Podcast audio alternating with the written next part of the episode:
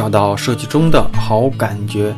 大家好，我是大宝，欢迎来到大宝对话设计师。欢迎来到这一期的大宝对话设计师。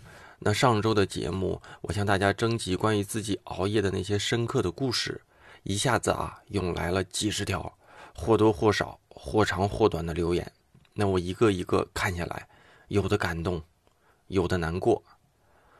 上期节目里也说过，会在本期节目里精选一些大家发出来的熬夜故事，在本期的节目分享给咱们的听众。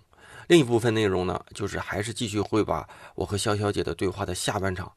啊，分享给大家，和我的这位漂亮姐姐对话，时隔几个月之后再听哈，依然觉得她在时间面前似乎是静止的，或者说停止的吧，因为在时间的磨砺下哈，它给我的感觉依然是那么的纯净，那么的简单，似乎啊，世界就应该变得美好，或者说，如果因为它的存在能让这个世界变得好一点那就是它存在的意义。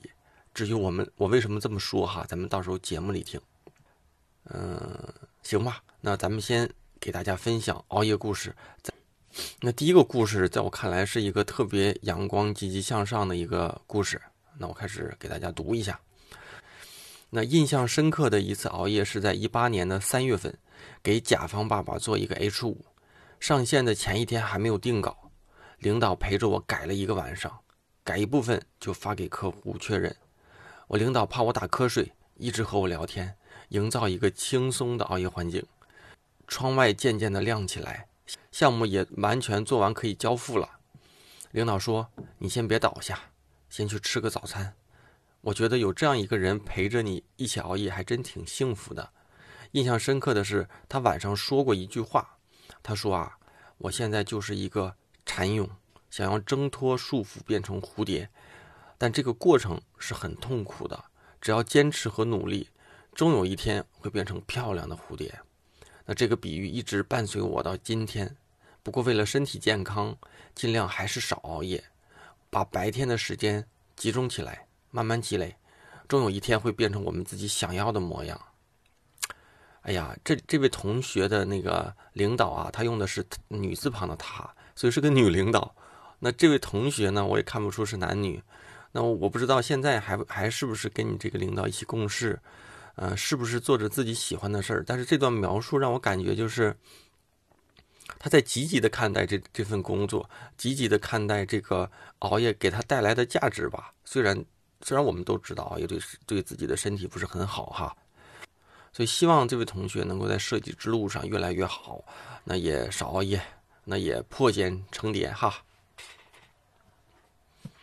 下一位故事让我读下来也印象深刻，啊，不是很长，但是，嗯，酸酸的，有些感动，也有些感触吧。那这位同学叫夏天里的夏末，还记得刚毕业出来工作的时候，那家公司经常加班到很晚，十一二点是家常便饭，到家几乎是凌晨一点钟左右。因为自己的基础差，所以到家先洗漱完之后，我还会画画做练习。当时做的是游戏原画，每天基本上是两三点才睡觉，有时候会画到六点，睡两个小时起来就去上班。我一直告诉我自己，现在越是辛苦，就越要煎熬过来。我相信，只要过来了，一定会变得更好，越来越好。当时每天晚上是边画边哭。我不知道你那个刚毕业出来工作的时候是几几年啊？然后也不知道这位女同学啊，这位女同学坚持了多久？如果真是这样一直能坚持下来，我相信现在应该是特别的厉害。然后也也希望把你这个故事分分享给更多的人。叫什么？呃，坚持就会有光哈，热爱就是修行，坚持就是有光。我觉得这句话送给你特别合适。下一位同学啊，下一位同学是一位可爱的姑娘，特别可爱。那个为什么可爱呢？来，我给你分享他的故事，啊，妮妮谈，妮妮同学啊，你好，嗯，没想到设计大佬们也是这么熬过来的，没有熬过夜的设计师不是好的设计大佬。虽然我觉得我的发际线后移也情有可原，作为一个三十岁，作为一个三十多岁的设计狗，加班熬夜简直是噩梦啊！熬一宿得缓好几天，内分泌失调，新陈代谢下降，大大的黑眼圈，暗暗沉的皮肤，分分钟想骂街辞职，但是觉得自己除了设计也不会干别的，所以骂完之后还得继续熬，熬完第二天，熬完夜第二天敷上面膜，用上化妆品，当做什么都没发生，继续搬砖赚化妆品的钱。设计太难了，要是我的发际线后移，我就得熬夜接更多的私活。去植发，哎，嗯，还挺你你的这段留言还挺契合咱们这次的主题啊，还把化妆品给带出来了。那个熬夜的时候，咱们就就涂小姐姐的这个熬夜水吧啊，名字我也我也记不住，但是就是这个化妆品、护护肤品啊。那个呃，我不知道女孩会因为熬夜会觉得呃那个什么那个。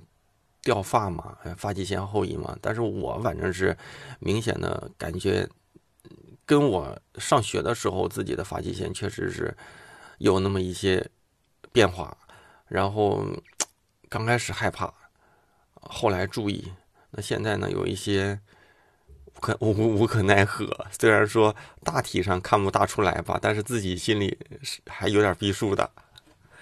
希望咱们女孩女孩们都少熬夜。然后，女孩们都能够把自己的身体呀、皮肤啊、自己的外貌啊，嗯，保护的好一些，啊！祝妮妮姑娘越来越好啊！下一位姑娘啊，台舒婷，T A I 啊，设计师大多都是在晚上特别安静的状态下迸发出灵感，而我的熬夜晚上都是工作模式加听宝哥电台，这个植入完美啊！对对对，就应该是在晚上，那个熬夜的时候把这个声音给放出来啊。那个一来呢，可以驱散宁静的深夜带给我的孤独感；二来呢，对我们刚入行的小设计师来说，发现这种电台无疑是像捡了一个宝贝一样珍惜。生活中很少有这种能够听前辈们聊天长知识的机会，而每一期电台的内容呢，都会带来新的知识，在一定程度上也缓解了我的焦虑的心。让我看到了除除了这些前辈们光鲜亮丽的外表下，还有不为人知的奋斗史。这么一对比啊，自己做的还是太少了。并不是谁都能成功，也不是所谓的成功就是达到了目的。只要热爱设计，坚持下去就会发光发热。那我们都是在路上的设计师。哎呀，这段这段留言哈，虽然没有讲到熬夜，但是，嗯。我只能说，其实这里面有很多的，呃，很多的话吧，都是其实都是或多或少我我们在节目里给大家传递的那种价值观，就是大家都要去努力，都要去找到自己的这种人生价值。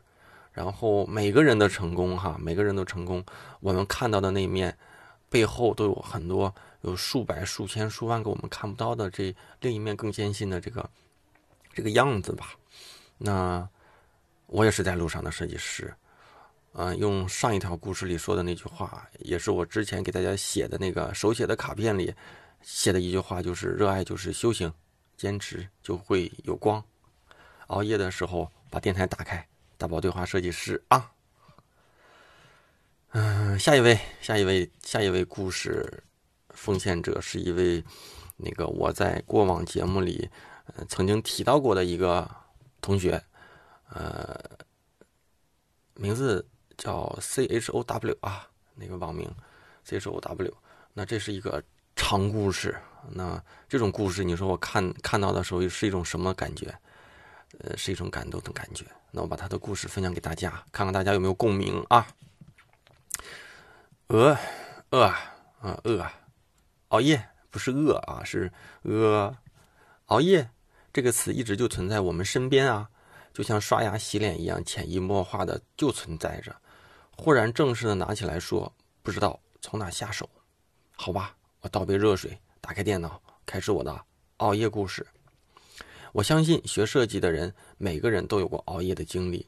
上班比稿、加班、求职、在职者、毕业时忙碌的学生，或多或少都会感同身受。这些都在被动的或。这些都存在主动或被动的熬夜，还有很多跟设计无关的熬夜。这个有点乱啊，但是意思就是有有的主动，有的被动，还有的跟设计无关的熬熬夜啊。我给捋一捋。嗯，想起好友有熬夜的习惯，想起我的好友就有熬夜的习惯。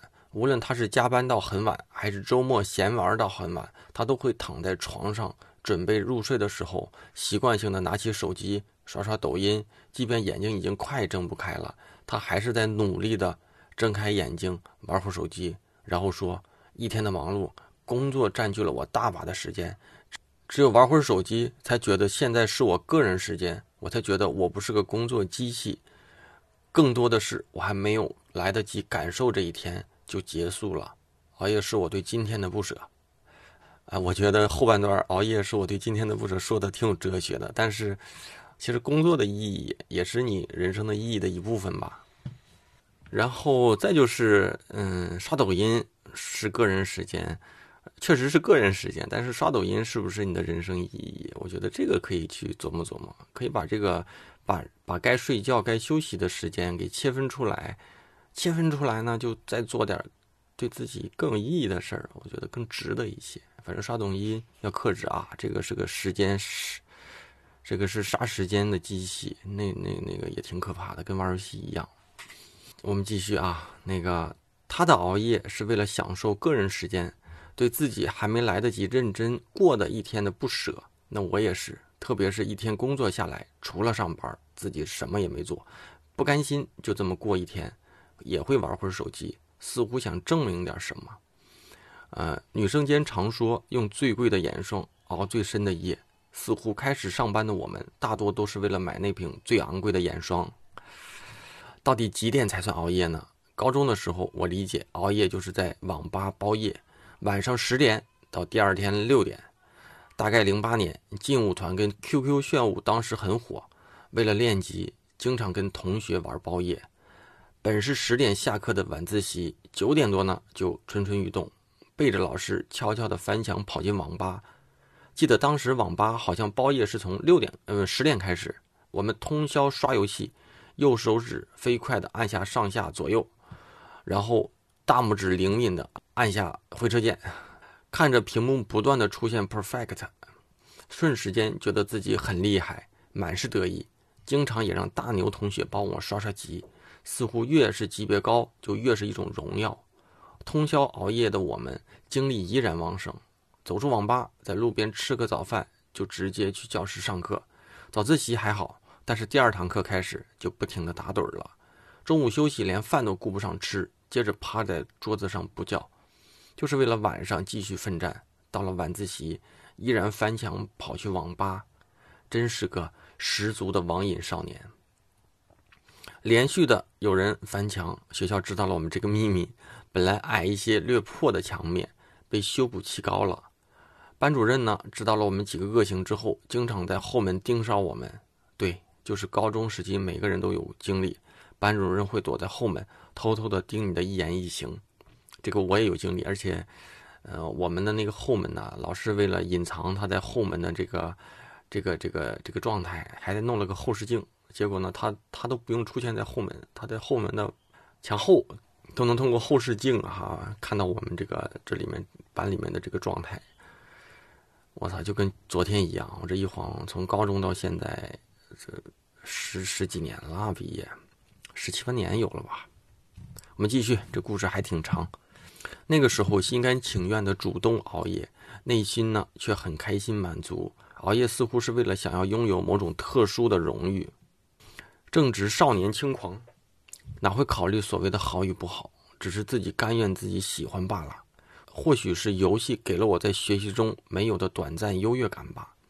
大学的熬夜呢，起初就是刷刷剧，中间游戏，后面呢就赶毕设，等待日出。初上大学，几乎人手一个笔记本，各种兴奋憧憬，也不知道要干嘛。想到了看电影就看看电影，不管好看不好看的都来一遍。那个时候，韩剧也开始慢慢流行起来，韩剧成了大多数女生的首选。不知是大学期间新鲜的东西都开始涌现呢，还是高中的时候太无聊？大学本该就是这样吗？网购啊、网游啊、网剧啊等等等一系列互联网相关的都开始盛行了。谁能想到几年后互联网这样的发展壮大呢？早知道我就应该先开个淘宝店了。和大家一样，通宵刷剧或者打游戏，然后第二天吃饭、上课继续睡觉打游戏。大学为了稳妥的毕业，开始通宵的学习软件、赶论文，似乎前三年都在玩，最后半年是打通任督二脉，半年间这三年多的知识全学了。记得临毕业前的那几天，大伙忙着吃散伙饭，忙着拍毕业照，忙着伤感，忙着不舍，忙着茫然。想着待了四年的地方还从未看过日出，我突发奇想，叫上同学去爬山看日出。晚上十点多，我们一行大概十来人，就这样一路边说边笑的来到山顶。夜很凉，山顶的风不停的吹，大家都很困，强撑着躲在角落，瑟瑟的发抖，脑中不停幻想第二天日出的美好景象。事与愿违，第二天是阴天。我们等了八点多，还是没有太阳，大家有些小失落。虽然没有看到日出，曾有过为了看日出的经历，也也是很不错。我们有说有做，其他的就看老天爷了。实在太困，还是老样子，下山后吃了个早饭，回宿舍美美的补了个觉，一起朝着想做的事儿去熬夜。中途呢，也有人陪伴。不是一个人在奋战的感觉真的很棒。熬夜是躺在操场上，天空中满满的亮星和图书馆里自习桌上的一盏台灯。这个文笔挺好哈，但是我读的不是很顺溜。这是一个青春回忆史啊。那个在台交换的那半年，呃，去嗯一六年去台湾交换了一学期，是我度过最久的一个夏天。因为兴趣，先是选了一门专外专业的课程。本来就是听老师讲讲课即可，可临近期末，老师说，啊，以课题报告来结束这个课程啊。本是没几节课的选修课，作为门外汉的我不知所措，便问老师和同学要了一些报告做参考，就去图书馆开始整理。深夜呢，自习室里的人寥寥数人，就是深夜里自习室没有几个人啊。我也困意十足，下意识跑下楼去操场上吹吹冷风，清醒一些。空荡的操场上好安静，由坐下到躺下，天空很大很黑，满眼的星星亮亮，明天一定是个大晴天。吹吹会儿风后发会儿呆，精神好多了，继续回去自习室赶报告。上课那天很开心，在我讲完报告后，老师简单的夸奖了我，做的很细心。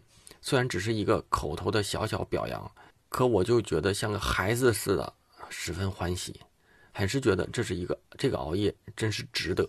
对于我这个非专业的人而言，一次报告似乎让我了解一些知识，虽不能专业，但也很有意思。有时候一个自己感兴趣还是很重要的呀，起码自己会带来更多的兴趣去认真的完成，那样才有滋有味。因为你的回复啊，我兴奋的开心睡不着觉，便开始熬夜听节目。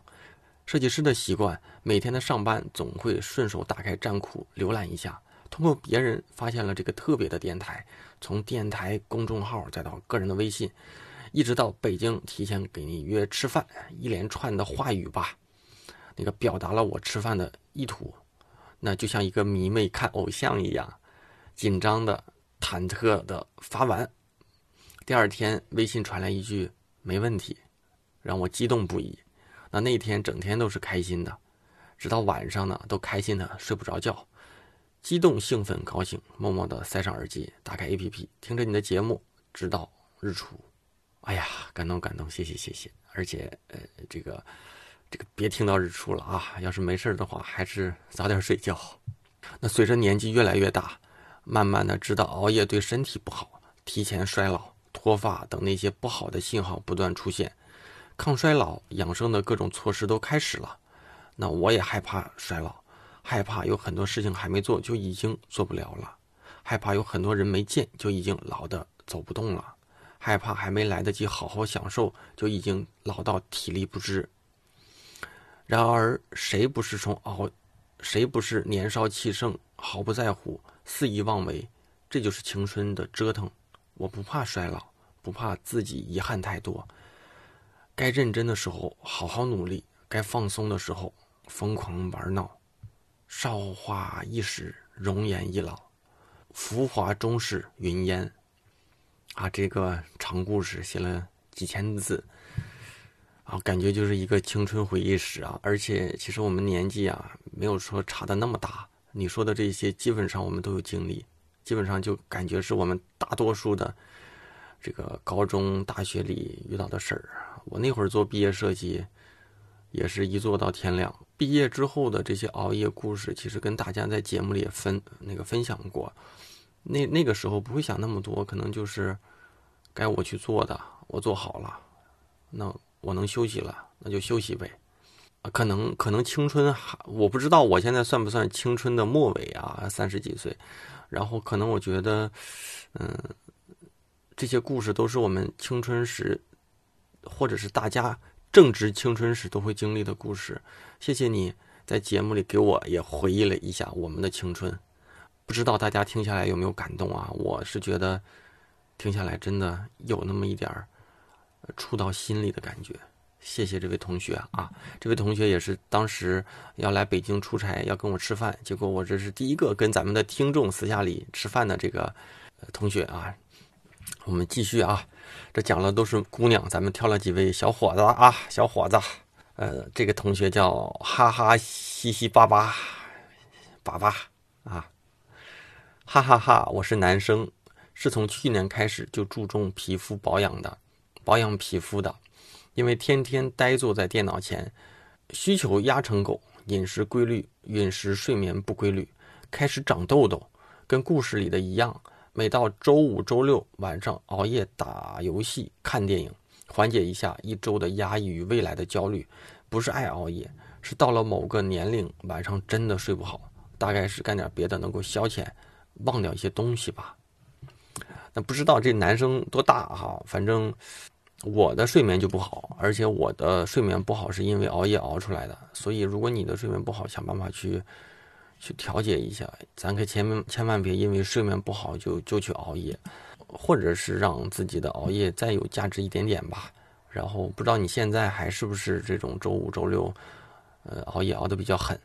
呃，不能一边熬一边护肤啊，应该是，呃，一边护肤一边少熬啊。下一位男同学啊，也是我每期都在节目里提到的这个东隅已逝小伙子啊。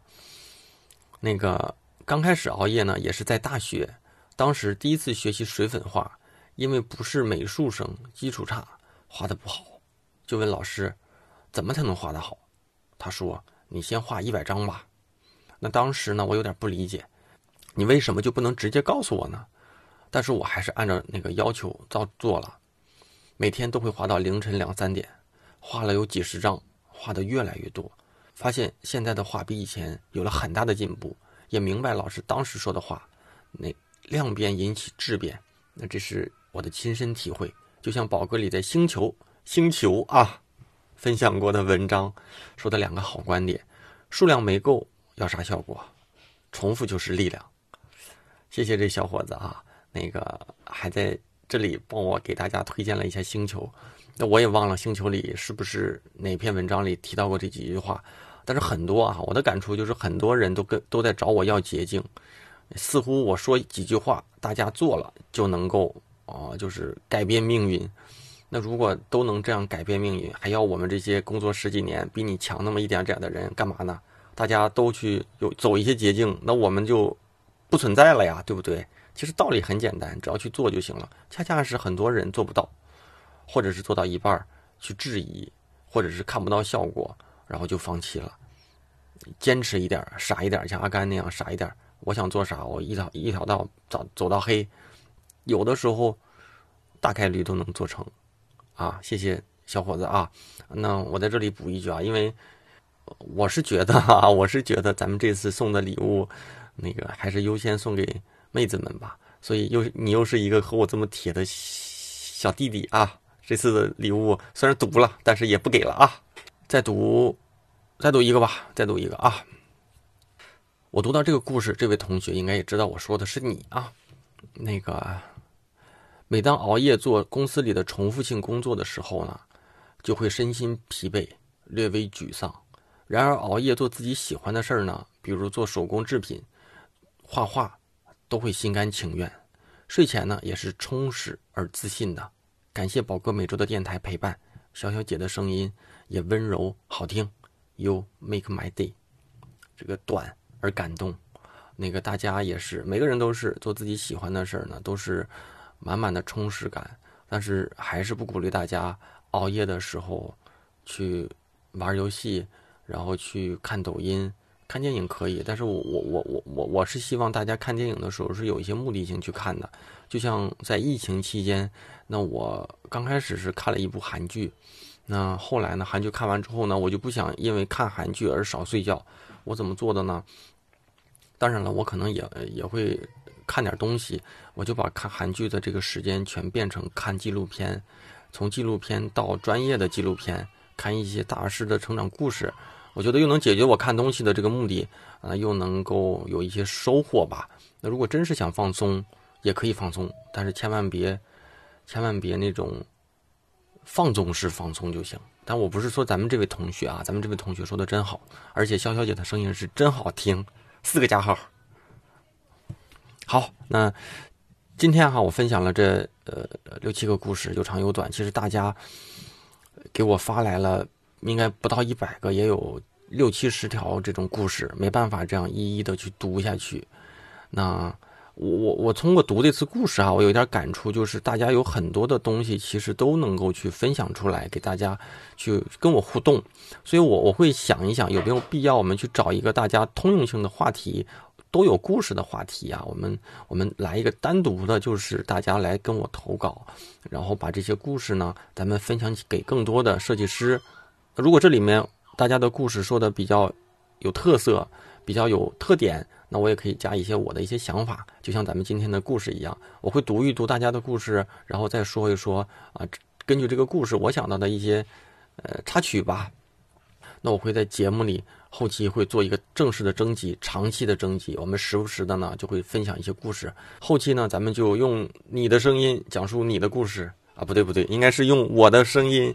讲述大家的故事吧，啊，那还有几十条，那个虽然没有在这次节目里给大家分享，但是呢，这些故事我都会认真的整理好。如果有机会呢，我也会在节目里分享给大家啊。大家别因为这次没有读到而感觉到，呃，有一些失落啊，这个是不存在的啊。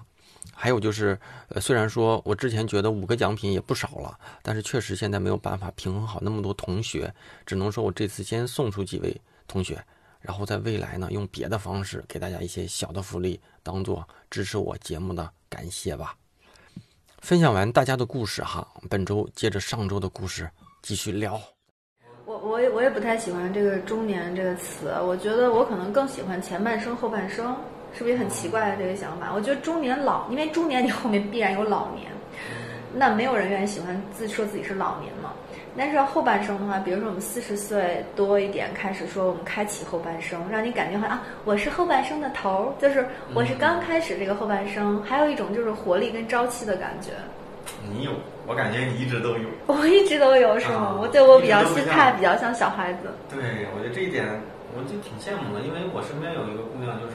她是天天跟个小太阳一样就是你我们经常会说，哎呀，人身边谁家里都有本难念的经。嗯，我们盘下来会发现，身边的朋友里，他遇到的问题是最多的。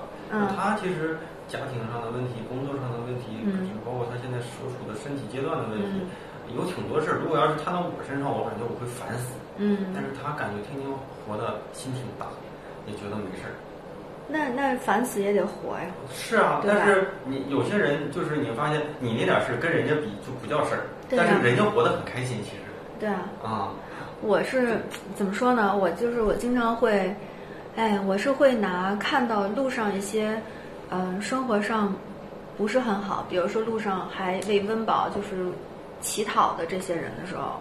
还有上海，我在上海生，搬到上海去了嘛。然后上海会有那些老的那特别老老房子，拆迁就还没有拆的那种。你知道那房子看着觉得这能住人吗？就你在你想这能住人的过程中，突然窗户开了，注意，这里面有人住，人探出头来了，晾衣服也好，抽烟也好，就你就觉得哎，这是住着人呢，这不是一个那个啥空着的房子。但你就按比比他们的话，你其实生活挺好的了，你还要怎样？你有没有看咱们上期就咱俩对话的时候一些评论？说啥？我没忘了，我看了，但我大部分人都会说这姐姐声音好好听什么的，内容怎么怎么好。但是我我印象特别深的有一句啊，嗯，内容原话我忘了，意思就是，呃，你你的你的，因为你的一些阶段和梦想，嗯，你。不知道这句话适不适合，大概就大概意思就是，就是说，你看肖姐活得挺开心，还是因为家里厚实。因为有些人他不是说我想去哪就能去哪，因为有些东西是因为你有你你有一些责任和金钱拴着你不敢，或者是你根本就没法去实现。我觉得是这样啊，就是。嗯，家底不是厚实，家底就是还可以，就是它起码能支撑我去留学什么这些是有的。但是前两天我看到一个，我忘了在哪看，回头我给你找一下。还有一个有一些活动，有一些就是啊项目是属于说啊你去国外打工，就是你属于半工半读，可能你四年中有两年你在国外是打工给这个公司服务，另外两年的学费是可能公司出给你，有这种奖学金的这种活动，我觉得这个还是挺好的。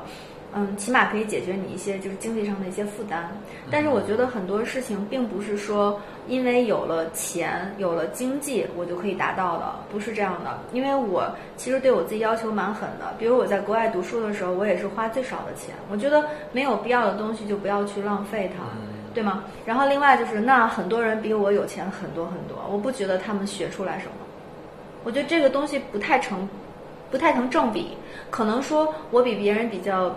幸运，我可以可以得到这个，但是我进了这条路以后，最后，嗯，到结尾的时候，你的结果结结果不是钱造成的这个结果，我是这么这么去理解它。是，反正就是呃，这一两年吧，这一两年不是有一个电商平台拼多多起来了吗？嗯，在拼多多起来之前。其实我我就只是从我的这个观念里和感受里啊，就是我认为我们的世界就是这样的。嗯。嗯，一块钱给你实体纸巾的那种东西，我不敢用。嗯。对吧？嗯。然后，然后或者是什么三块钱给你一箱橙子什么，比如说不敢吃，不敢吃，那就发现中国这个市场不是一线、二线、三线、四线了，可能是四线、五线、六线、七线。对，是的。然后在这种阶段里啊，包括说我们的听众或者我们的设计师。有一些人，他们认知的设计，可能就是做名片、做牌、做做一些灯箱。对。那个时候，你想想，那个时候你跟他你说你当时做的劳力士，你做的是什么什么全这个什么。对对，这些的。啊他们他们就会说那个我们永远都够够不到。对，包括说我上学的那会儿，我当时因为参加一个学校比赛，得了一个什么什么奖，然后。那个时候真是听到了那些什么全全国啊，或者港澳台所有的那一线的大总监嗯的一些分享，什么劳双恩什么那些啊，我就会发现，我操，人家干那个广告和我们做这些东西是一个事儿吗？为什么他们可以啊拍脑门想出一个创意，然后就就有人给他投钱，然后拍个片子，然后全国的电视上啊都能看到？嗯，那那个时候有差距。你到现在其实这个基本上都是你是设计师，我是设计师哈。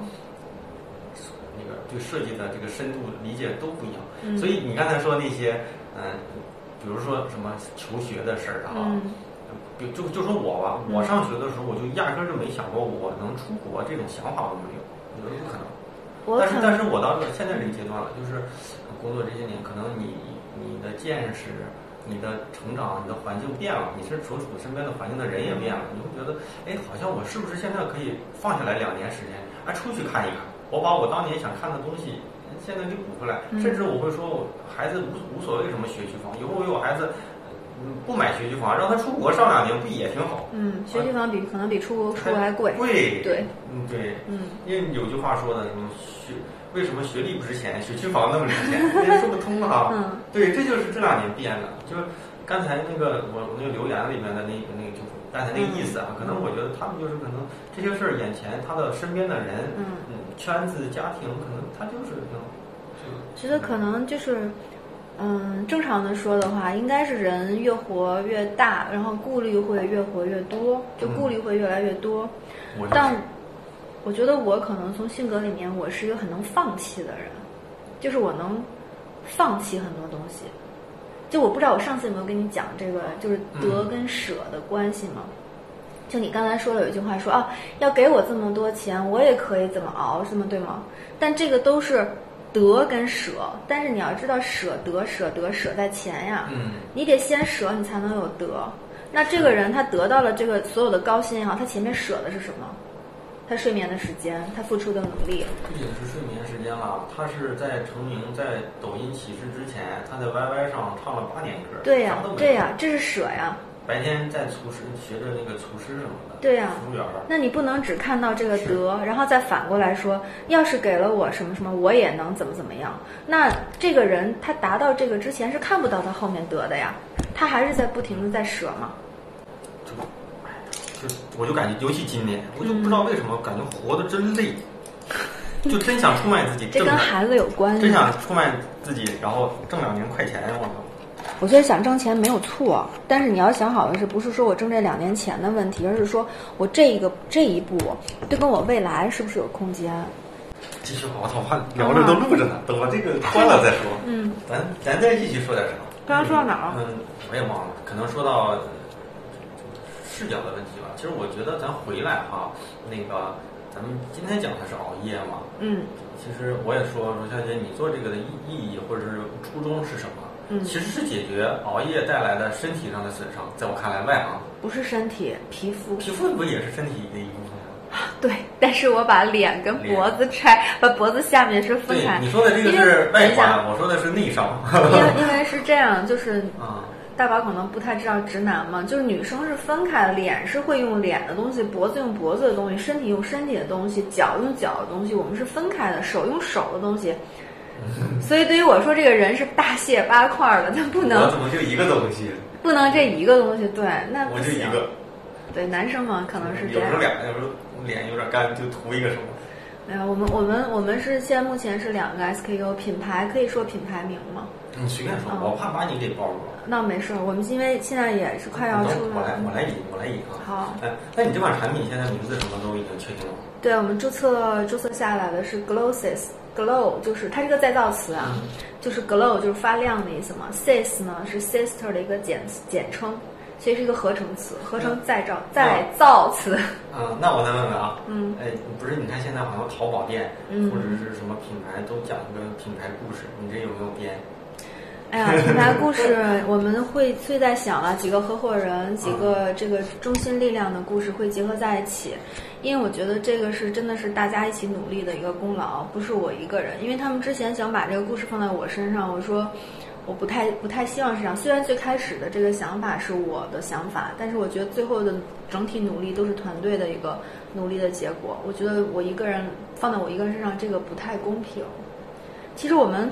我们想的就是能能给中国的这些消费者，年轻的女孩、男孩们，经常熬夜的这些人，痛苦的、痛苦的这些不知道怎么解决皮肤护理的这些人，一个可以能承担的、买得起的。因为有一些大牌非常的贵，我不觉得这我们要花好几千块钱去买那些东西，尤其是二十多岁的女生。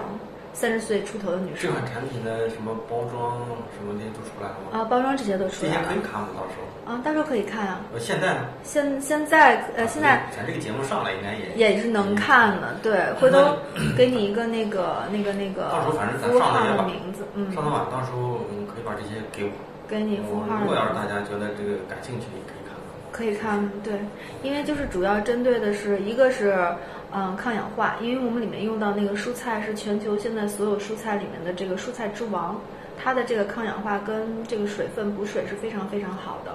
然后另外就是这个呃韩国这个高科技的这个成分，嗯，它也可以消肿消炎，可以提亮肤色。嗯，所以我觉得整个这个这个整个这个精华水，它是在它是它是一款精华水，它是在。呃，护肤水之后，精华液之前的一个东西，它可以帮助你的精华液更好的吸收。你看大宝一一堆问号，脸上一堆问号。不是就是这样的吗？一般我印象当中就是讲究一点的，你还有洗完脸搞一个什么爽肤水，搞完爽肤水再搞一个什么膏。完了吧？什么高？怎么听着觉得可怕？因为我当时你说一个什么之前，什么之后，在这个之前，我就在想，这个是放在什么位置？数？数据调查，韩国女性的皮肤，嗯，护理是七个步骤，中国女性是四个，就平均下来，我们比他们少。其实韩国女生皮肤真的特别好，我每次去韩国就盯着她们看，白白净净的，对，特别好，毛孔也小。所以我觉得就是说，怎么说呢？就是很简单的一个道理，就是你的皮肤在这个一个不太稳定的状态下，它能呃渗透，就是这个护肤品能渗透到你皮肤的这个几率会小。所以我们需要很多的步骤，让皮肤在处在一个非常健康的一个状态下。嗯，就为了更好的能渗透这些所有的这些营养成分。那这个其实做这个东西的出发点哈，是从自己的需求。有一点，尤其是我那个，我还有一个 SKU 是那个卸妆啫喱，那个是真是我觉得我为我自己做了一款产品，因为我之前很很多年前在香港遇到过一个卸妆的一个产品，特别好用，用完以后就再也没有了。后来我就一直找不到一个说特别好用的，我把现在就是网上排名前十的这些卸妆产品，包括一些。什么柚子啊，什么我说可能大家都知道我在说什么，还有一些牌子那些东西，我其实我都买了，买回来以后我要做一个评价嘛，然后我觉得我这款产品真的比他们那些要好用，嗯。是不是都做过视频？视频，视频现在还没有，还没有做。你做的那些测评，是不是做过视频？啊，那个没有，那个我做过一个小的测评，那只是我自己练习玩在小红书上嘛，但不是一个真的测评，我们是要找专业机构第三方认证去做这个测评的。我是我是觉得就是说怎么说呢，就是它是一个它是个卸妆，嗯，加清洁二合一的一个产品，嗯，非常温和。就是不光是你卸妆可以用到它，你早上洗脸也可以用，你早上洗脸可以用。它不光是卸妆，就它是一个。洗脸我就直接洗个澡就带着。对你洗澡时候也可以用它。哦。你可以把身上都洗了。哎，那那就说到这点，那你价格价格也说说。价格价格是肯定大家能承受的价格。定了吗？价格定了，但是我不太方便说嘛。但是一定是大家能承受的价格。我我不会我不会做那种，嗯，怎么说呀？就是你知道吗？有些有些大牌我就不说了啊。就他们买的时候是很贵很贵，然后哗又送一大堆很很贵很贵，好像说什么你买了五十 ml，然后送出来能送出一百 ml，然后就感让我感觉就是那你那你当时赚我那些钱干嘛呢？对吗？我觉得这个特别让人觉得不靠谱。那不是到时候搞点啥活动，有没有？嗯，我们我们会有会有一些活动，特别是对设计师、对广告界就经常熬夜的小伙伴们，我们会有一定的这个优惠跟一些活动。或者是有没有什么什么测试装之类的，可以？嗯，我们有这个啊，对，赠 大宝想用是吗？我不用，我就想着是，如果有人想用，我们可以在群里面，咱们在节目里面给他。嗯，可以啊，嗯。我也可以试试，完全可以试试。嗯，而且那个那个季节，其实皮肤北京那么干，你还是需要一点。你知道吗？就是你在皮肤为什么你觉得你老了？你的防晒跟补水一定做的不够，所以你皮肤就老。你看没做过吧？你说防晒这个事儿，我是知道，因为呃就不防嘛，所以有时候就出去旅游，一天都在外面暴走。我今年去一趟韩国济州岛，嗯，回来我就就是。当天没事儿，到第二天就发现了，开始脸疼是吗？沙疼，就感觉这个，嗯，但是我从来也不防，就包括以前我那帽子也不戴，眼镜什么都不弄，现在。叫我防晒，我防晒我是要涂三层的，两层到三层。嗯。就是我涂完一层以后，我可能干点别的，让它渗透一会儿，五分钟回来以后涂第二层，然后过五分钟可能涂第三层。如果太阳特别大的情况下会涂三层，正常状态就是两层。我脸上就是这片有一点点的这个斑，这是唯一的一点点斑，就是二十四岁的时候去泰国玩，那个时候我觉得我自己年轻，我皮肤好，不怕。我去泰国哎，不涂防晒，回来以后就晒了这个斑，再也下不去。那十几年过去了，一直在这儿，然后我很痛苦，但是没办法了。所以说这个还是一定很重要的。嗯，那现在是人在上海哈。对，搬过去了，因为所有的工厂呀都在上海，我所有供应链都在那边。那自己在上海生活？对。那去了几个月了？有快半年。嗯，彻底搬过去是七月份，现在四呃，现在差不多半年了。嗯。一个北京人在上海生活是什么感受？哎，比一个北京人在纽约会好一些。那不会，不会有那种，就是上海和北京不是老是互相怼？没有，我觉得我觉得还好，我觉得还好。上海，我觉得空气湿润度啊比北京要好很多，比较适合女孩子生活，吃的也是，吃的也好吃，吃的也好吃，比较精致。只是我是一个怎么说呀？我我不太那个什么，没有时间去享受。我以前去上海每次还觉得哦，我可以找个时间出去吃个饭、聊个天什么的。嗯。我现在搬过去以后，反而没有时间，没有时间任何出去，就天天两点一线，加公司加公司，因为责任更大了嘛。你团队的所有人对你的信任，所有人包括你的投资人，就是都在你的身上压着，那你必须要把这些事情要做好。你觉得现在是你在职业路上是一个什么阶段？我指的阶段是比较。困难的阶段，还是比较爬坡的阶段，还是比较就是处在一个自己觉得，反正我觉得我今年像我咱俩一路上，我就说我就觉得今年好难。这种难你也没觉得好像哪些事儿搞不定，嗯，你也没觉得哪些穷到好像要没揭不开锅，嗯，就觉得难。我觉得怎么说呢？现在是我这个人生中。我能我我可能说出来你，我觉得怎么会这样？我是一个我是属于比较激动的阶段，就是自我怀疑、自我认可、被认可、再自我怀疑，就是一个这样的一个轮轮回的一个状态。阶段是什么阶段？我很激动啊。嗯，对，嗯，是属于哪一个是吗？不，这这几个可能一天都在同时发生，就瞬间都可能发生的事儿，嗯，就是你控制不了。但我觉得刚才刚才跟大宝讲到那个放弃的嘛，我觉得我可能这一辈子，人家也问我说你怎么这么勇敢，你怎么这么就会能做这件事情？尤其是我说我现在做护肤品，你说你好勇敢，你从公司出来你去做这些，我觉得我可能真的是从小到大我这个放弃精神还蛮厉害的。我十九岁放弃对外经济贸易大学，然后二十三、二十四岁的时候放弃了表演，不再做这一行，然后到了美国拿了绿卡，到二十啊到三十六岁又放弃了美国的生活回来。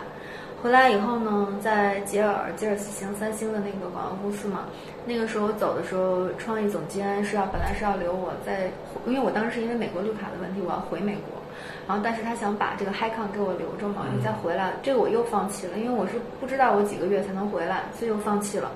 放弃了以后，然后去了七位，七位又做了一年多，一年半将近。然后又放弃了，然后现在开始做我自己的这个梦想。我不知道这个东西能做多久，能做长，是不是成功，或者说怎么样？但是我觉得我在向着我的这个梦想前进，又是一个从来没有没有尝试过的一个新的领域。这跟我之前去服务。作为乙方就服务甲方也好，或者作为甲方去做自己的这个工作来说，是完全不一样的，又一个人生的挑战。其实你的几个路径是都没有交集的，理论上。对。你有没有想过，万一我没干这个，我之前就一直干那个？你看我的同学现在都这么牛。我觉得这个人生没有这个 what if，就是没有这个如果。所以你看哈，咱俩不一样的是。你你的选择，我也有我的选择嘛。你的选择是在不同的路上去切，我是大概不同，就是就是不太一样的路嘛。我的选择是在不同频道，但还是这个地方，但大概还是这条线主线。可能我或者是说我稍微有点那种对自己可能在这个阶段还没放弃的那个信心，就是我老感觉我能能干成点事儿，所以我只要这么就我不能就是。那意思嘛，就是我只要在这个路上走，设计这条路上走，我应该能靠设计成就一个我认为能够达到的高度。我是这么想的啊。但是你看，你说我是来回切，但实际上我我的这条路，我的主线这条路没变过，就是做自己。那我一直在做自己啊。就我的。如果如果如果说我不做自己，比如说我二零。呃，一九九九年，我不做自己，我为了做一个大家认为的我，那我可能就继续在对外经济贸易大学读我的这个国际贸易。那毕业了以后，我可能就去一个公司上班，这个就不做自己。是啊，但是我要做自己。我的那个东西可能跟你这个就是价值观比，就就比较浮于表面。就是我要做设计师，或者是说靠专业，对，甚至说我说你看没见那个日本某某某，我以后我觉得我就应该像他那样。那我的这个想法，我是做自己，做一个快乐的自己，这个没有变。但是我每一个阶段，这个快乐会不一样。就我每一个阶段的快乐会不一样，每一个阶段自己会有一定的变化。我不知道你这个做设计师是从什么时候开始有这个想法？可能刚毕业。刚毕业就有了是吗？只不过可能过去是广告设计师，现在是设计师。那我那个时候的其实梦，我跟你的梦想可能不太一样。我刚毕业的时候，我的梦想是进 4A 公司，我进最大最牛逼的美国的几个大公司是我的梦想，然后我实现了。哦，实现了以后，我的梦想，我，那个时候梦想是做什么？我那个时候梦想做车，嗯，后来发现我不喜欢车，然后那个时候大家呢大家都觉得做啊做百事、做可乐、做 Nike 是牛逼的，或者做啤酒，在美国那会儿是牛逼的，后来我做，我又觉得我不太喜欢，然后当时个机会就变成做 UGG 了嘛，做 UGG 做劳力士，然后后来又做到这个所有的护肤品、化妆品，Ulta Beauty。那个都是意外产生的，意外产生了以后，你做了，你发现哎喜欢了。那那个时候我的这个爱好做自己，自己又变了，自己从一个酷汽车运动品牌的女孩跳到了这个 beauty 行业的女孩。嗯。然后发现哎我喜欢这个东西，对，那这个自己又变了嘛，我又喜欢这个东西。然后那个时候的想法是哦，美国可能是我啊未来几十年要生活的一个国家。然后工作了五年以后，发现，哎，也许中国会更有意思，因为美国确实比较平静，就是所有的平台上，就是怎么说啊，social 线上平台的中国比美国要复杂太多太多了。我刚回来的时候，真的是一团污水，真的是一点一点抓起来的那种感觉。然后那时候觉得啊，美国有一点平静，不太适合我，我好像我好像需要那种活在一个。打仗的状态下，我才才能有感觉自我存在。你是不是有病啊？这种想法？不是，那你假如说再过十年，咱就以最好的理想的状态讲，你的品牌都特别强，嗯，结果你就是一个女企业家，嗯，那这个和你当初想做设计，或者你没想过做设计师哈，但是这个会不会有一些？那我的抵触是在于，我如果做那个，我先不说他做的好还是不好，嗯，呃，或者我先不说他做的不好啊，就是他如果做的好。我以后就是那样的一个职业角色，但是我想做这个职业角色，所以我不知道我这种想法是不是就不应该有，这样就不对。因为你刚才不是你刚才，就是前段时间你问我那个梁宁怎么样，嗯，他就说了嘛，有些人就是唯唯诺诺，每次都是我觉得我想要，或者是我不想那样，嗯，这个就不对，在他那个观念里这就不对，你应该在该冲的时候就得冲，嗯，啊，该变的时候就该变，但是我其实骨子里老是排斥这种这种。我也可能就是我的格局不到，所以我就不想，就不想。其实我现在有时候我也蛮狠的，我心里面有的时候别人跟我说，哎呀，我也好想怎么样。其实我心里面的那个内心深处的这个 OS 是，那你怎么去做呀？其实我是这样的一个想法的人，就是每个人跟我讲，哎，我也好想怎么样，我心里想 OS，那你做呀，你不要老告诉我你想什么什么，我可以想很多。但你的行动呢？就很多人的想跟行动是脱节的，而且脱很厉害的这个节。嗯，这个是我不太赞成的。我觉得你的想法可以很小，你不用那么大的梦想，一个很小的梦想，但你要为它付出行动。嗯，这个是重要的点。你永远卡在这个门这儿，你迈不出这一步，你那个想法不管大小，它永远是想法。嗯，一定要迈出去。就是我不知道这种是克制还是限制，就是我自己也在想，我说为什么？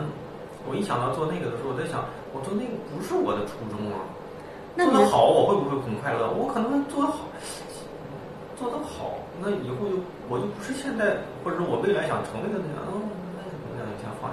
那初衷会变呀，你的初衷就是一直我要做个设计师，那你现在达到了，你是个设计师。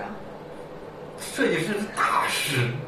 你看，你的梦想，你的梦想是要做一个大师。就是有些人是这样的，走深度；有些人是走广度。到最后，就是他是一个，比如说是一个设计师背景的企业家吧。比如说哈，那有些人是就是一个设计师。我有些人是一个人活成了一个团。就像我曾经问过我同学，呃，我同事，我就说，如果你的梦想啊，我给你两个路径，一个是像任正非那样有一个企业家，一个是像，比如说像，呃。刘翔或者是像乔丹那样，一个人就是一个行业里就是一个 IP 顶级，你选哪一个？你要说有钱，肯定是任正，可能任正非是吧？或者是马马化腾啊，马化腾，咱就这么说吧。马云那他是一个企业家，他他如果没有团队，他什么也做不了。另一个人就是我打一场我赚一场的钱，我不上场我今年就没钱。那我有可能或者是演员嘛，我接到片我就能拿到几千万的那片酬，我接不到我就在家里待着。我可能更希望做后者。你做那个就是自己是一个 IP 的这种，对，这是我，所以我在想，或者是我做那个会不会时间久了，我自己的东西就会退化？我更想成为后者，就是我我倒不是说想着传承，我我自己活明白就行了。我我其实是这样，我我或者是给我的不不突破找了一些说说 辞啊。那其实我其实要这么说的话，我可能。哎，这么说是不是大家会觉得我有点那个什么呀？就是高大上啊？但是真实想法是，我是希望回馈社会。这个是我，就很多人问我，你做这个品牌，你最后你要干嘛？你要什么？啊，我说如果真的我有钱了，我想盖学校。我想做基金，我想给那些不能出国读书的人一些机会，给他们一些贷款，类似这样的。我想能给山区的孩子去盖一些学校。反正一说到这儿，我比较激动啊，就比较容易想想哭。一说到这儿，有一点。这个哈，这 个不是是这样，因为我对于我来说触动比较大的一个就是，我之前看过一些嗯纪录片，比如说讲到那个非洲的孩子，非洲的孩子就是。嗯，他们要四点钟从家就要出发，然后要走四个小时的路。这四个小时不是咱们这种公路，是那种要穿越森林，然后路上你会遇到大象、老虎、狮子、蛇，就什么样的可能都有。然后哥哥带着弟弟，哥哥可能十岁左右，弟弟可能就六岁、五岁，两个小孩四点钟天黑的要从那儿出发，走四个小时才能到上学的地儿，四个小时还六个小时，我不记得了。到了那儿以后上课。只能上三个小时的课，因为他要在赶在天黑之前要回到那儿，因为天黑了再回来，他路上又要遇到老虎、狮子，就是他们是在是在这种就是呃生存的这种状态下去学习，这个对我来说感动就触动特别深。另外一个是咱们中国，我忘了是哪个哪个区县了，也是要走那种。悬崖峭壁才能去上学的这种状态，那每天都是九死一生。那悬崖峭壁，说实话，你跟我都不见得能爬得过去，但人家小孩儿、小女孩儿就要这样去上学。所以我觉得中国就是虽然说发展的很好，但是很多这样的地方的人是需要帮助的。你这段删了吧，有点太过了，给我点纸。我不知道我说的对不对啊？是不是因为我还真没有我有，等会儿啊。是不是因为？哎呀，你怎么说呢？是不是因为你的从小的生活环境比较比较优越一些？我生活是比较好，因为因为你知道吗？就是这个跟你跟可能跟你小时候，包括叫原生家庭这种都有都有关系吧。我前段时间好像也是听什么节目里面讲的，哎，具体我也记不住了，但是我就。就我肯定是想不到你这么宏大。没有，我是我我没有宏大了，我就是想说，因为现在你说我生活条件还 OK，但是我没有那么大的经济能力去做这些事情。我觉得将来有一天，如果我们比如说能做到一定的量级的时候，我们可以做一些这样的一些对教育上，在中国教育上面能做出一些贡献。因为我觉得我本身是一个呃教育的受益者，嗯，然后包括美国的一些好的这些教育体制和思想。启发了我，让我觉得我是一个可以，就是我可以做这样事情的一个人，包括我的自信心、我的人格，所有我的精神动力。所以我觉得这些好的东西，我希望拿回来，就是能帮助我们自己中国的孩子嘛，能希望他们有这样的一个机会，能对自我的认知更开阔眼界也好，自信心也打开也好，能做到一定的帮助。因为现在其实很多孩子他不太知道自己要干嘛，未来的路。然后自信心上也没有那么强，也就是我说的这种意志力，有的时候你觉得你可以做，其实这个是你自己给自己的一定的基础，通过一点点小事建立起来的。但是这些你怎么去认知它呢？如果你的教育水平没有到一定程度的话，你是不会有这种感知跟认知的。所以我希望的是能在这方面做出一些贡献吧。其实，其实你说就很你你刚问我说我的目标，我的人生，其实你听着好像很多事情它不不连着，对吗？就好像不是一件事儿。但是其实对于我来说，这些事情做了是让我很很开心、很快乐。我觉得我又做自己了，所以我愿意这样去去付出去做这些事情。然后我们之前还有想过，比如说我们会可能定期推一些。由那些自闭症儿童画画做出来的那些礼盒啊，用他们的这些 graphic 做出来的这些设计产品，所以我觉得我没有远离设计这个东西这个行业，或者说 design 也好，广告也好。而且本身我如果说我把这个宣传东西做出来，然后告诉大家中国的孩子需求，这也是我的这个广告行业的一部分。我没有觉得我很远离我做的事情，是这样，所以我。看怎么说，然后这些做这些事情是会让人快乐的，也是我一直在做自己的一件事情。包括我们可能之后会有每一个产品的销售，我们也像滴滴似的，滴滴你刚才说多少钱一单可以抖那多少钱了，我们可能也会有这样的，比如说一笔每一笔销量，我们要拿出一块钱，拿出多少钱来给某个机构，我们有这样的想法。但是这些事情都得一点一点去实现。嗯，哎呀，有点沉重，大宝是摸头。不是我，我在想，我身边那么多设计师朋友。好像没有人跟我聊起来像你这样的那种，也可能，所以就因为没有聊起来，我也是个素人，我没想过，因为我总感觉我妈呀，这么一混混好呢，那些事儿就等我到了那个阶段了，可能再会去想。但是，但是你有一个有一个想法，就是你有一个这样的想法的时候，你会为了这个想法付出更多努力吗？嗯嗯。我觉得是这样，他一个其实这个目标蛮大的，所以我刚才说说出来以后听着好像有点高大上，但是我觉得就是还是希望能多回馈社会。嗯，可能我们小公司做不了那么多，能有一点就就贡献一点。产品大概是一月份。嗯，产品一月份。一月份是只能在网上吗？还是有？是我们没有线下店，没有钱去做线下店的铺料，因为线下店很贵嘛，所以我们只能是在这个微信的小程序端有我们的商城。要是有同学账号感兴趣，可以给你推推。对，大家也可以关注我的那个小红书的账号。嗯，这个到时候你告诉我，我会在那个推的那天里面，我会弄个关键词，我给你来，比你这里说说好使。因为你说完了，有些人他他不知道那哪几个字儿。每个人遇到的困难不一样，你遇到这些是这样的困难，我遇到的我不是说我遇到的困难，我我我遇到的一个同事因为没有钱吃饭，嗯，月底那两天三天没有钱吃饭，嗯，天天喝水都能喝两天。这什么时候？现在吗？嗯，就前几天，真的。天呐，他就是到月底这两天，你让他吃饭他不吃，不吃，不吃，后来才知道他。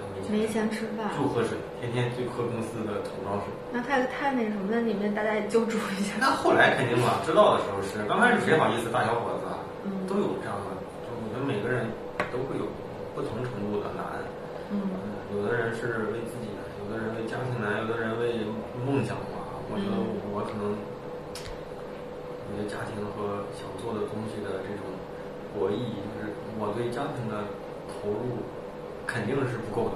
就肯定能做得更好，现在肯定是不够，但是有可能，有可能跟某一些，有可能也别人看来也没那么差。我觉得我现在肯定都不够。我觉得那你能有这种想法，就已经是很好的想法，就是比比比一般的一个人。你知道前一段时间李佳琦那个，李佳琦推一个一个什么产品，我不记得了啊，就可能男士的。然后他就说啊，你们可以给你们的老公买呀，男朋友买呀。你知道中国女性在下面都说他们不配。中国女性在下面那些留言字幕都写着他们不配，我就不知道。我觉得中国男性怎么了？我我反正这太惨了。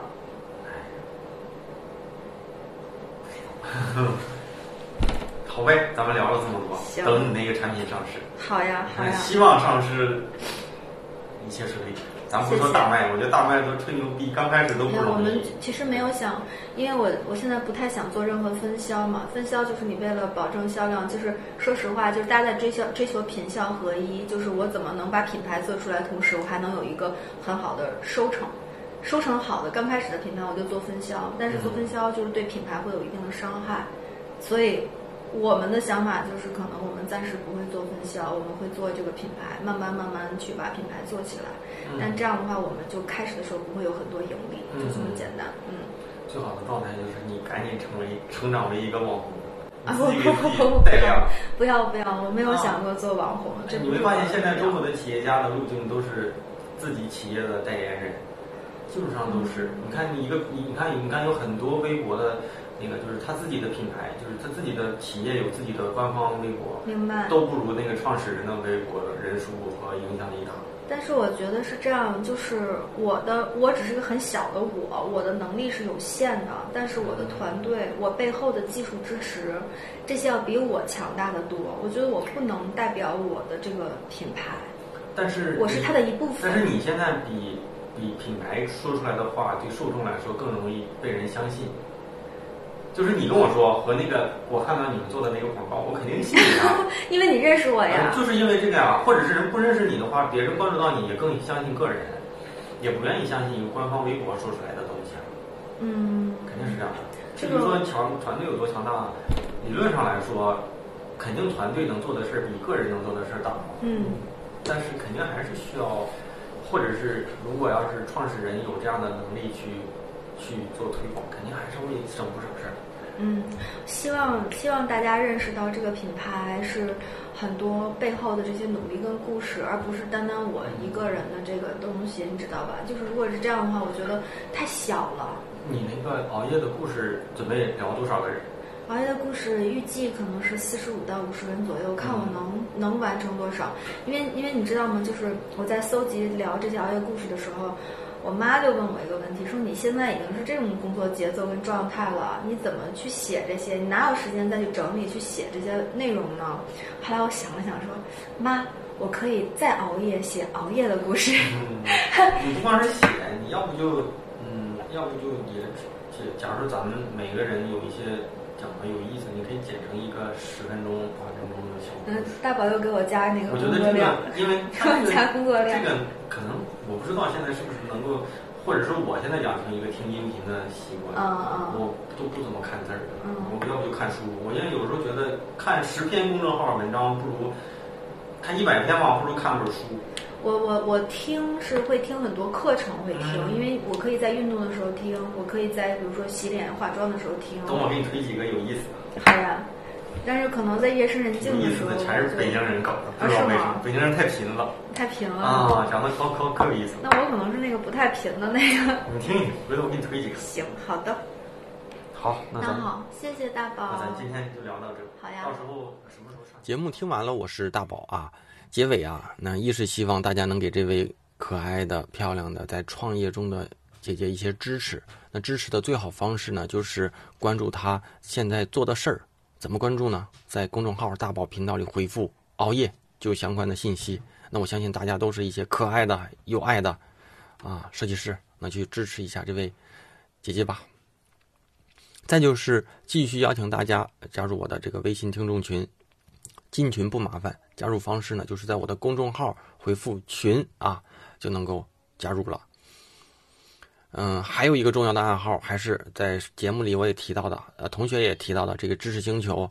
那我也再次给大家做个推荐哈，我觉得最好的投资啊，就是投资自己。一年来呢，在星区里做了很多专业的、深度的啊，个人的这种答疑吧。那只要大家关心的提问，我都会认真的思考，给大家做出回复。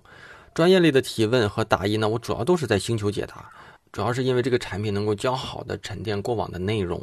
那无论什么时候加入的同学呢，都能够啊翻看到过往沉淀的好问题和针对这些问题我做出的一些解答和建议。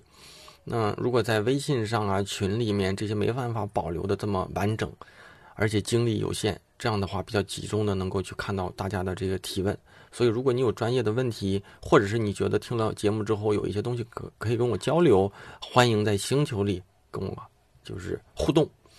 那除了这些建议啊和这个答疑啊，我还会在日常分享我的遇到的一些好观点、好知识，或者是我读过的书。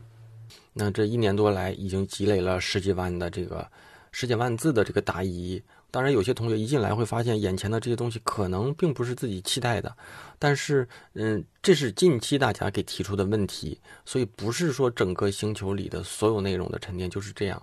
大家进来的新同学啊，也在这节目里跟大家说一下，就是进来的新同学多去翻一翻往期的精华、早期的精华，其实就像看书一样，而且看到别人的故事，看到别人的问题，大多数都能够投射到自己身上来。因为其实问题就那些，大家都提出来了，那自己根据别人的这个问题里再去找到自己，再去避免这些问题，更好的去走自己的职业路了呗。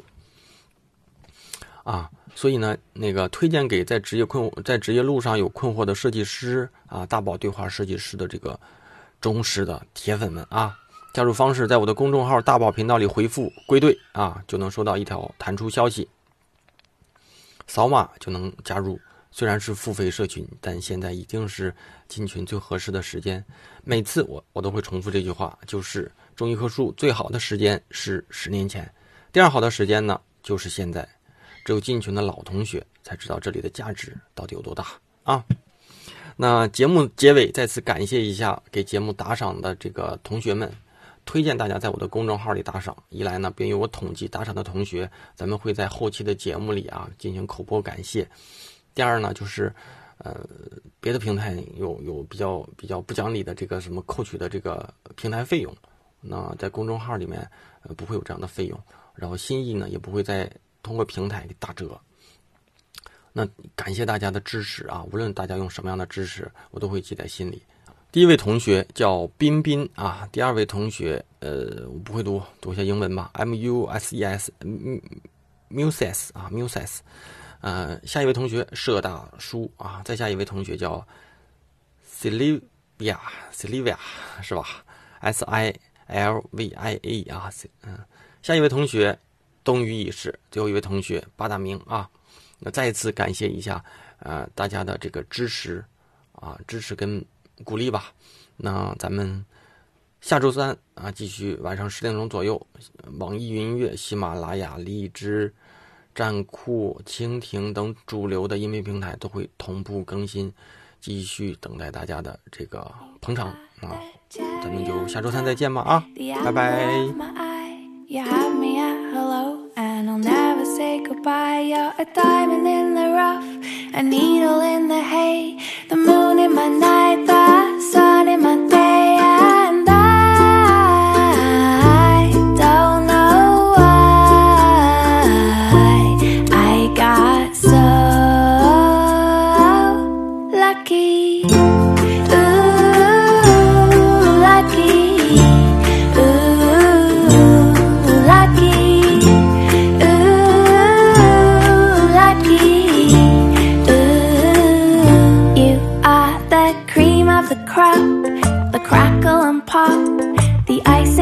on the smile on my face. You're the fish in the sea, the knees on the bees, the flame in my